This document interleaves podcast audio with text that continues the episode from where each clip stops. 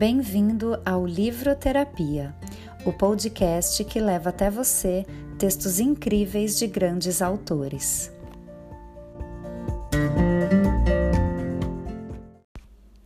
Fábulas são pequenas histórias que trazem um ensinamento. Muitas dessas histórias são atribuídas a Esopo, um escritor grego do século VI a.C. Ainda hoje, seu nome e a história do seu nascimento são cercados de mistério.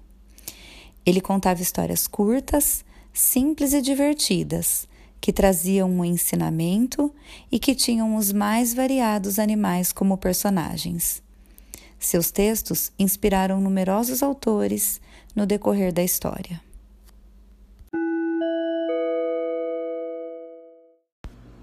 A Menina do Leite.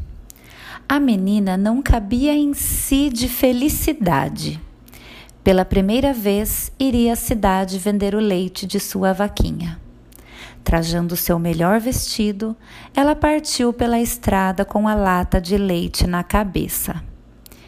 Enquanto caminhava, o leite chacoalhava dentro da lata.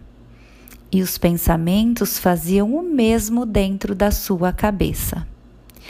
Vou vender o leite e comprar uma dúzia de ovos. Depois, choco os ovos e ganho uma dúzia de pintinhos. Quando os pintinhos crescerem, terei bonitos galos e galinhas. Vendo os galos e crio as frangas, que são ótimas botadeiras de ovos. Choco os ovos e terei mais galos e galinhas. Vendo tudo e compro uma cabrita e algumas porcas. Se cada porca me der três leitõezinhos, vendo dois, fico com um e. A menina estava tão distraída que tropeçou numa pedra, perdeu o equilíbrio e levou um tombo.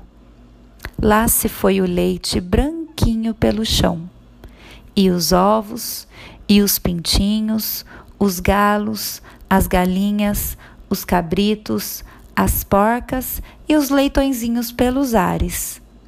Moral da história: não se deve contar com uma coisa antes de consegui-la.